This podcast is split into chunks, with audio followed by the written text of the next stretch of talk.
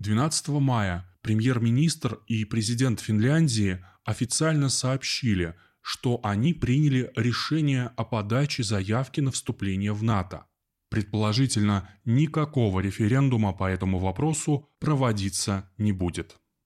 Следует задаться вопросом, являлась ли Финляндия действительно нейтральной страной. Хотя Парижский мирный договор от 1947 года и договор о дружбе с Россией продолжают действовать, Хельсинки уже много лет фактически являются членом западного военно-политического сообщества. То, что данное членство не оформлено юридически, не дает повода говорить, что в Финляндии не вынашивали русофобские планы или не шли навстречу партнерам из НАТО. Финляндия является одним из партнеров НАТО с расширенными возможностями и с 1995 года активно участвует в процессе планирования и анализа НАТО. В феврале 2022 года Финляндия приняла участие в учениях НАТО под названием «Холодный ответ». Проходил он в Норвегии с участием 680 военнослужащих, из которых 470 были призывниками. С 2014 года Финляндия участвует в инициативе НАТО «Межоперационная платформа», наряду со Швецией, Украиной, Иорданией, Австралией и Грузией. Данная инициатива направлена на выработку единых стандартов, доктрин, процедур и применения оборудования. Очевидно, что не НАТО подстраивается под страны Грузии или Иордании, а наоборот, приглашенные члены перенимают опыт НАТО и вводят у себя необходимые стандарты. То есть получается фактически – Восемь лет Финляндия занималась адаптацией и переорганизацией под НАТО. В Хельсинки в 2017 году был развернут Центр передового опыта противодействия гибридным угрозам. Его учредителями являются в том числе ЕС и НАТО. Финляндия регулярно проводит военные учения совместно с НАТО, в том числе на своей территории. Последние многонациональные учения ВМС прошли у побережья города Турку. Со 2 по 13 мая в Финляндии прошли танковые учения «Стрела», в которых также принимали участие военные из Британии, Латвии, Эстонии и США. Показательно, что 13 апреля 2022 года президент республики принял новый закон о добровольной военной службе женщин, Ранее в Финляндии активизировалась информационная кампания по теме ангажирования резервистов в армию. В результате ситуации в Украине вооруженные силы сейчас получают много запросов от граждан. Например, инструкция о том, следует ли подавать заявление на службу даже в несколько более старшем возрасте. В то же время было отмечено, что непосредственной военной угрозы Финляндии нет.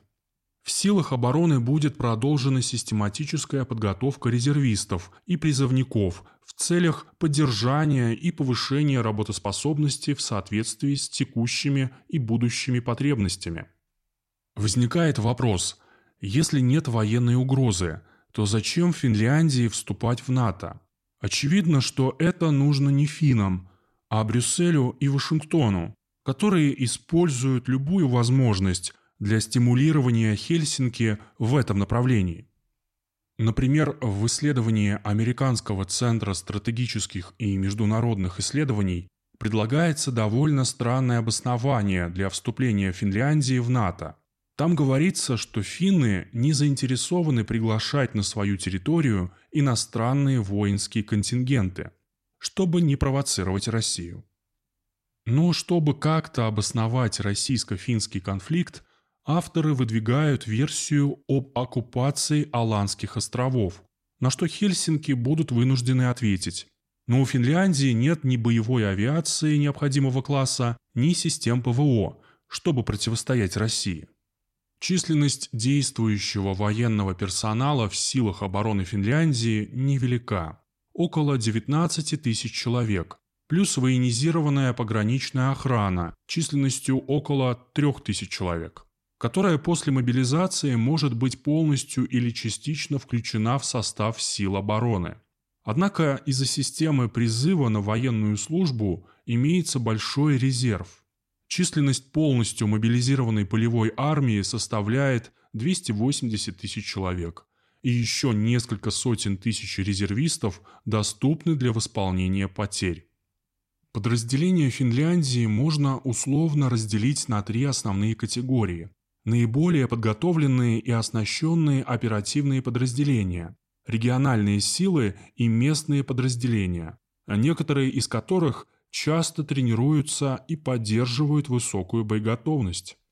Военно-воздушные силы и военно-морской флот используют высокотехнологичное оборудование, такое как совместимые ракеты класса «Воздух-суша», противокорабельные ракеты «Габриэль» и ракеты «Рим-162» «Си Спарроу» и в операционном отношении имеют высокую боеготовность. Тем не менее, все сотрудники военно-воздушных сил и военно-морского флота являются призывниками или резервистами. Оборонная промышленность Финляндии является высокоспециализированной, поэтому страна закупает большое количество техники и оборудования за рубежом. По этой причине она активно сотрудничает в области закупок с другими партнерами из Северной Европы и ЕС. Примерно от 40 до 60% военной техники, боеприпасов и снаряжения экспортируется, включая системы связи, транспортные средства, суда и средства защиты. Одной из самых сильных сторон финской армии – если говорить о европейских стандартах, является артиллерия. Финляндия имеет примерно полторы тысячи артиллерийских систем.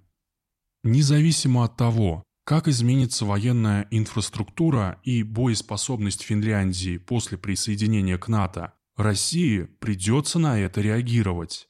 Уже было обозначено, что такое действие автоматически изменит статус на недружественное государство.